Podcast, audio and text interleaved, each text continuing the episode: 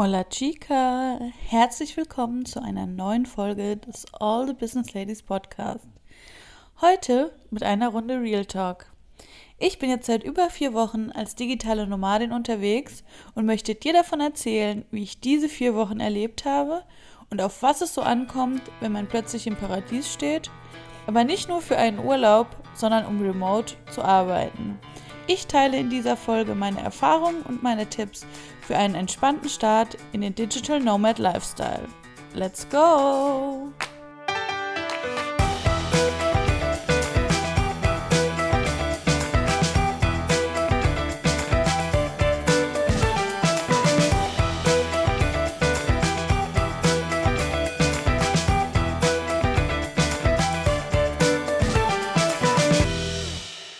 Hallo und willkommen in einer neuen Folge. Ich freue mich sehr, dass du wieder eingeschaltet hast. Heute möchte ich dir mal erzählen, wie mein Start in den Digital Nomad Lifestyle ähm, so abgelaufen ist und ähm, ja, welche Tipps ich jetzt so nach den ersten vier Wochen schon teilen kann. Wenn du diesen Podcast hier regelmäßig hörst, dann hast du bestimmt auch schon die erste Folge von Staffel 2 gehört. Ähm, in der Folge erzähle ich, ähm, wie denn die Idee entstanden ist, digitale Nomadin zu werden und wie ähm, die ganze Vorbereitungszeit gelaufen ist.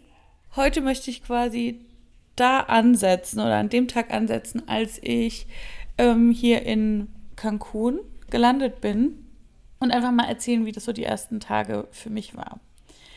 Also, ich bin am 21. Februar, das war ein Montag, nach Cancun geflogen, bin da abends um sechs gelandet ähm, in meine Unterkunft, ähm, um dafür eine Nacht zu übernachten, um dann am Dienstag auf die Isla Mujeres zu fahren. Das ist eine Insel, die vor Cancun liegt, um dort die ersten zehn Tage ähm, meines Digital Nomad-Lebens zu verbringen. Das erste Hotel, in dem ich gelandet bin, das war die absolute Katastrophe. Ich kam da abends an, es war dunkel, es war gruselig, keiner der Taxifahrer wusste, wie man da hinkommt. Die Tür war irgendwie tausendfach verriegelt.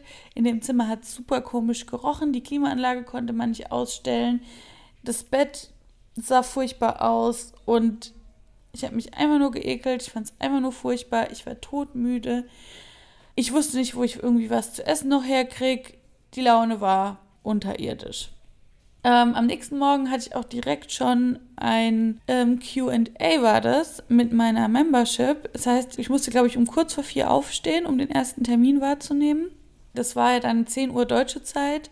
Also ich war schon vorher wach. Also ich habe in der Nacht vielleicht drei Stunden geschlafen. Ich hatte mega Chatlag. Und dann hatte ich natürlich die Ladies da sitzen, die ja wussten, dass ich jetzt in äh, Cancun bin und die natürlich super aufgeregt waren und mitgefiebert haben und wissen wollten, wie der Flug war und wie es mir geht und was es alles so gibt. Und ich konnte irgendwie schon gar nichts erzählen, weil noch nichts erlebt. Ich hatte Cancun nur im Dunkeln gesehen. Das Zimmer war scheiße. Immerhin ging das Internet ganz gut. Ich war super müde. Und ähm, ich dachte mir nur die ganze Zeit, wow, kannst du halt jetzt auch so auch niemandem erzählen, ne? Nachdem du jetzt irgendwie wochenlang erzählt hast, wie sehr du dich darauf freust und jetzt ist der Start erstmal scheiße. Naja, dann dachte ich, okay, ich fahre ja jetzt dann erstmal auf die Isla und da wird dann alles besser, da ist es bestimmt cooler, dann geht es mir auch bestimmt bald besser. Ich kam auf die Isla, Isla Mujeres, super schön, sehr touristisch. Hat mir echt auch am Anfang erstmal eine krasse Sicherheit gegeben, zu wissen, okay, das ist hier alles noch super amerikanisch. Ähm, ich kann hier mich auf Englisch verständigen. Ich brauche kein Spanisch in erster Linie. Ich fühle mich hier sicher. Hier bewegen sich alle sicher. Das ist hier schon mal alles irgendwie kein Problem. Das war schon mal echt ein guter Startpunkt für mich. Und das wäre auch schon mal mein aller, allererster Tipp. Wenn du in den Digital Nomad Lifestyle startest, starte in einem Land, das du entweder kennst, starte an einem Ort, ähm, an dem du dich sicher fühlst ja, an dem du, dem es eine gute Infrastruktur gibt, du die irgendwie direkt Internet hast und weißt, ähm, ne, ich muss mich da jetzt nicht noch auch noch extra drum kümmern oder das könnte irgendwie problematisch werden. Geh an einen Ort, wo es vielleicht touristisch ist oder wo es viele Nomaden gibt, ähm, damit du halt auch die Möglichkeit hast, Kontakte zu knüpfen, dass es vielleicht nicht am Anfang auch noch schwierig ist, irgendwie einzukaufen oder Dinge zu finden, die du die sich für dich so ein bisschen heimisch anfühlen. Also sowas wie Restaurants, in dem es auch noch ein bisschen westliches Essen gibt oder zumindest, wo du was findest, was du halt essen kannst. Ich bin halt Vegetarierin und hatte halt auf der Isla Mujeres zum Beispiel gar keine Probleme, vegetarisches Essen zu finden wohingegen es andere Teile von Mexiko gibt, wo das halt schwieriger geworden wäre. Ja? Und so mach es dir da am Anfang so leicht wie möglich. Und ähm, weil es wird stressig genug. Das kann ich schon mal vorwegnehmen. ja, und dann habe ich ja eigentlich gedacht, das mit dem Chatlag, das wird gar kein Problem. Weil bisher hatte ich nie Probleme mit einem Chatlag. Bisher dachte ich, war ich immer mal eine Nacht müde oder einen Tag müde und dann bin ich abends zur richtigen Zeit ins Bett gegangen und am nächsten Tag ging es mir super. Joa, da war ich halt auch noch unter 30, ne? Jetzt mit 35 ist es halt eine, anscheinend eine andere Nummer. Ich hatte eine Woche lang einen Jetlag. Und das Schlimme war, dass es mir nicht so richtig bewusst war. Also klar, ich war nachts irgendwie immer wach und so und war tagsüber schon auch so ein bisschen müde. Aber ich habe halt die ganze Zeit gedacht, warum bin ich so krass unglücklich? Also warum, wo bleibt diese überschäumende Freude, die ich mir vorgestellt habe? Ja, also wo ist diese Happiness, die ich erwartet habe, davon jetzt endlich hier sein zu können? Die blieb einfach aus. Ich war einfach nicht so happy, wie ich mir das vorgestellt habe, sondern ich war traurig. Ich war traurig, nicht mehr zu Hause zu sein. Ich habe meine Freunde vermisst, ich habe meine Familie vermisst. Ich hatte in der ersten, dann in der Unterkunft auf der Isla Mujeres, da war der Wasserdruck nicht so der geilste. Immer wenn ich duschen war, habe ich gedacht, also für so eine Millisekunde, ah, das ist schön, wenn du wieder zu Hause bist, dann hast du wieder einen besseren Wasserdruck. Und dann ist mir mal aufgefallen, oh, du gehst gar nicht mehr nach Hause und du hast gar kein Zuhause mehr. Und das war halt immer so ein ganz kurzer Schmerz. Ja, also so ganz kurz wurde ich dann immer wehleidig das war total schwer, mir das zuzugestehen und mir das einzugestehen, dass auch wenn ich jetzt das Leben lebe, das so mein großes Traumleben ist, dass es mich gerade auch traurig macht und mir gerade auch wehtut. Und es war voll schlimm, das auch mit jemandem zu teilen. Also ich habe das irgendwie anderthalb Wochen auch niemandem erzählt, weil ich ja auch erstens niemandem Sorgen machen wollte, also meinen Freunden zu Hause oder meiner Familie oder so, denen wollte ich, ne, die haben sich ja eh schon Sorgen um mich gemacht und die haben sich auch mega für mich gefreut und so und das wollte ich halt, ich wollte halt nicht, dass sich jemand um mich sorgt und ich wollte es halt auch nicht irgendwie auf Insta oder so teilen, weil ich die ganze Zeit das Gefühl hatte, so total undankbar zu sein, weil ich lebe ja jetzt den Traum, den alle träumen und jetzt bin ich noch nicht mal glücklich. Und das war richtig schlimm für mich. Und das ganze Gefühl hat so eine Woche angedauert. Und auf einmal bin ich morgens aufgewacht und war voll happy. Ich dachte so, krass, wo kommt das jetzt her? Dann habe ich gemerkt, dass natürlich diese ganzen Gefühle und so, das waren natürlich echte Gefühle, die mit in mir drin waren. Aber die wurden halt krass verstärkt durch diesen Chatlag und diesen krassen Schlafmangel.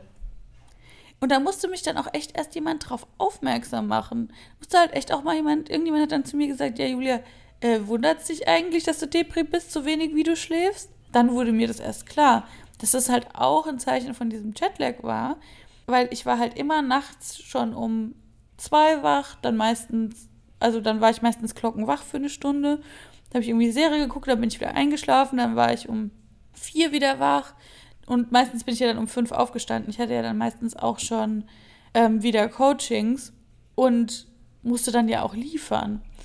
Ähm, das heißt, ich hatte auch gar keine Möglichkeit, dann nochmal irgendwie länger zu schlafen oder so, weil halt einfach um fünf schon das erste Coaching halt anstand.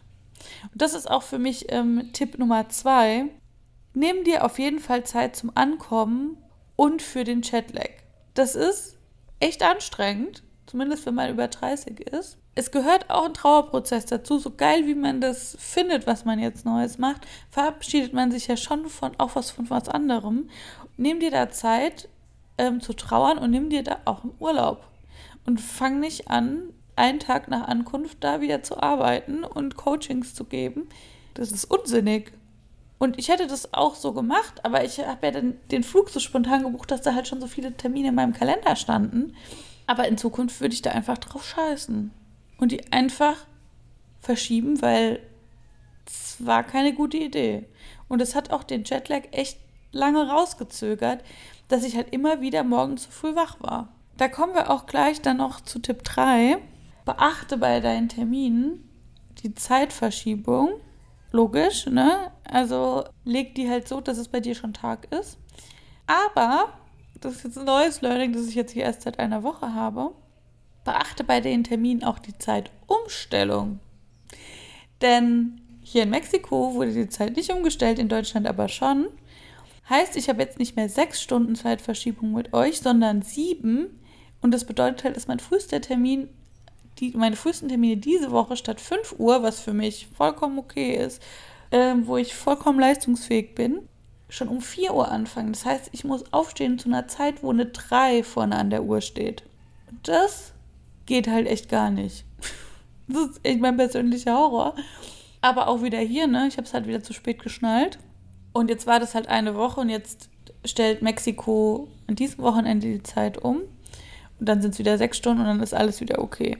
Aber beachte das bei deiner Planung, bei deiner Terminvergabe. Ähm, so eine Stunde, die kann echt was ausmachen. Die kann über Leben und Tod entscheiden. Übertrieben gesagt. Dann ist natürlich super, super wichtig, dass du, egal wo du hingehst, gutes Internet hast. Bei mir ist es ja so, wie du gerade schon gehört hast, dass meine Termine morgens um fünf anfangen. Das heißt, da ist halt kein Coworking Space hier offen, da ist kein Café offen, in das ich gehen kann. Das heißt, ich brauche gutes Internet in meiner Unterkunft. Das ist in 99% der Fälle kein Problem. Ich gucke mir die Bewertungen an, wenn da steht gutes Internet, dann habe ich da gutes Internet in den meisten Fällen. Manchmal lasse ich mir einen Speedtest schicken.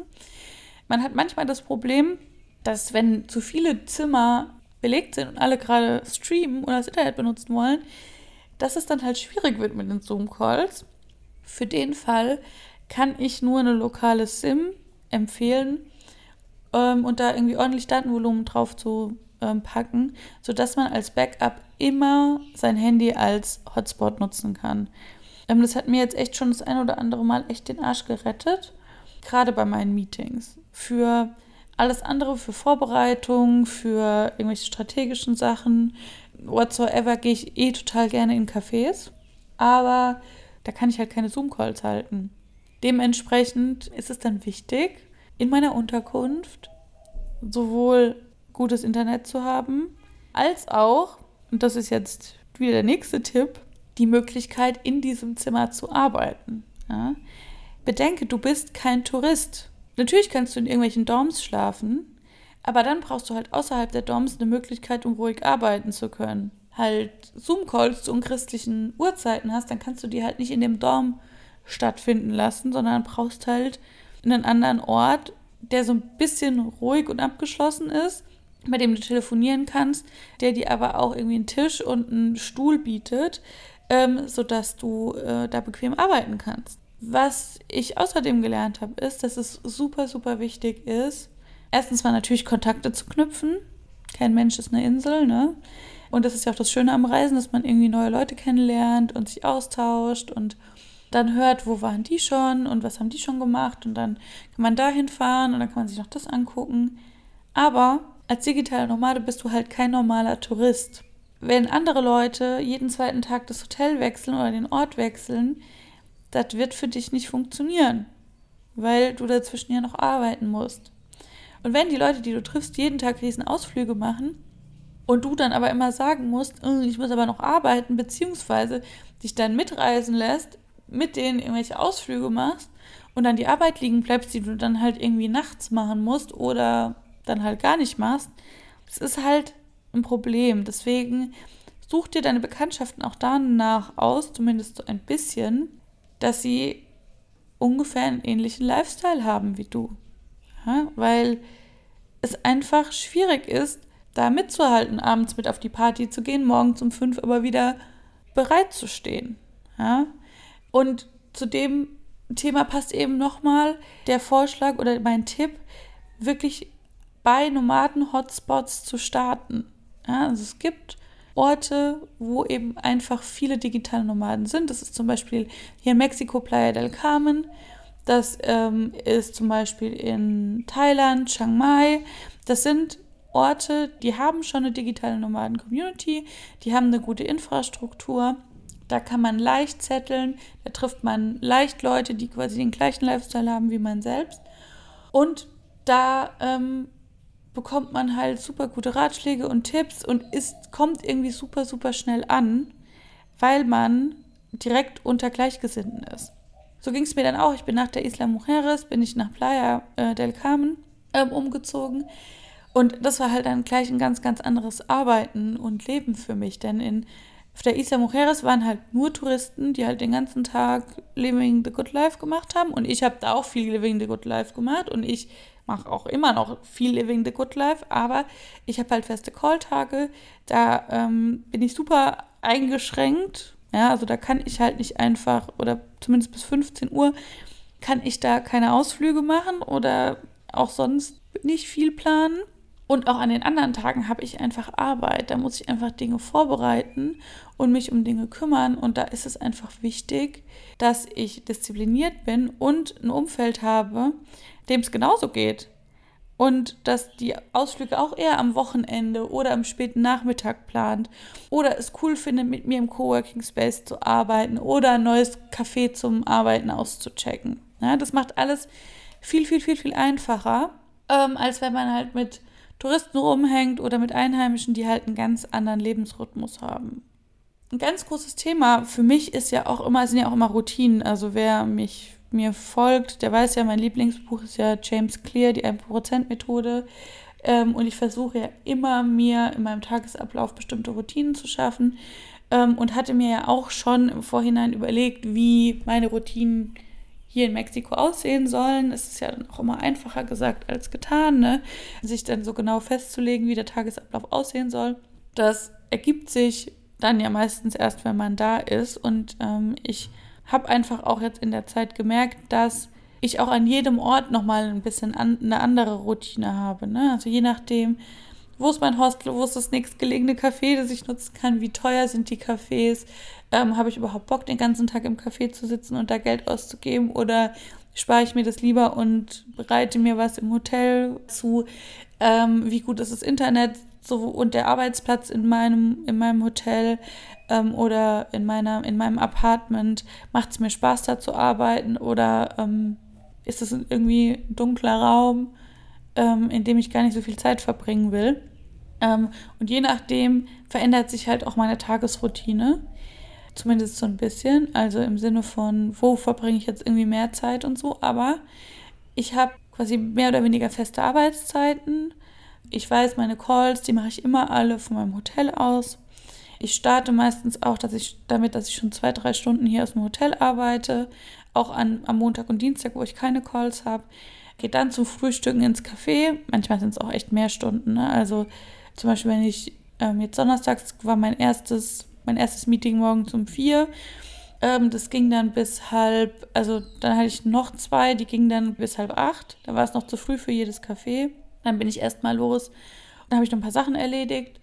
Ähm, danach bin ich los, habe meine Wäsche weggebracht und dann auf dem Rückweg quasi in den Café, habe dann vom Café ausgearbeitet und äh, habe da gefrühstückt, vom Café ausgearbeitet und dann arbeite ich meistens so bis drei, weil hier dann ganz, ganz viele dieser Cafés zumachen. Ähm, dann suche ich mir meistens woanders was zu essen, mache eine Pause und manchmal auch Feierabend. Und an manchen Tagen, wo ich dann eben viel zu tun habe, gehe ich nochmal ins Hotel und ähm, chill mich hier auf dem Balkon. Da habt ihr jetzt auch ganz viele Bilder von mir gesehen, wie ich hier auf dem Balkon chille ähm, und arbeite eben von da aus noch ein bisschen. Je nach Arbeitslage oder Auftragslage. Ähm, und das passt für mich ganz gut. Und ich muss echt sagen, dass es das ganz cool hier ist, dass ich halt quasi meinen Arbeitsplatz so oft wechsle über den Tag, weil erstens habe ich dadurch viel mehr Inspiration und zweitens bewege ich mich viel mehr automatisch, ne? Also ich, ich brauche gar nicht mehr, oder früher hatte ich ja immer diesen Mittagspausenspaziergang, diesen bewussten. Der ist jetzt automatisch in meinen Tagesablauf integriert, weil ich einfach immer zum nächsten Café laufe, wieder zurück, keine Ahnung, das habe eigentlich jeden Tag automatisch so meine 7, 8, 9, 10.000 Schritte und das ist echt cool. Und das halt auch in einer sehr, sehr schönen Umgebung. Das sind jetzt mal so meine ersten sieben Tipps und Erfahrungen aus der ersten Zeit des Digital Nomad Seins. Muss sagen, ich habe echt schon viel gesehen, schon viel erlebt. Vielleicht fasse ich das irgendwann auch nochmal zusammen. Es ist auf jeden Fall, so das Fazit nach vier Wochen ist auf jeden Fall mega. Ich liebe es. Es ist ein andauerndes Abenteuer. Ich weiß gar nicht, wie das jemals Routine sein kann, auch wenn ich jetzt schon Routine habe, aber wie das jemals Alltag sein kann. Und ja, für mich war es in dem Zeitpunkt meines Lebens die beste Entscheidung und ich bin, kann jetzt sagen, dass ich sehr, sehr, sehr, sehr glücklich bin und mich sehr freue, hier zu sein. Und ähm, ja, ich hoffe, ich kann dich damit ein bisschen inspirieren. Wenn du Fragen hast, ähm, stell die mir super, super gerne. Du erreichst mich immer über meinen Instagram-Account. Du kannst mir aber auch gerne eine E-Mail schreiben. Und dann würde ich sagen, hab einen sunshiny Day und Cheers!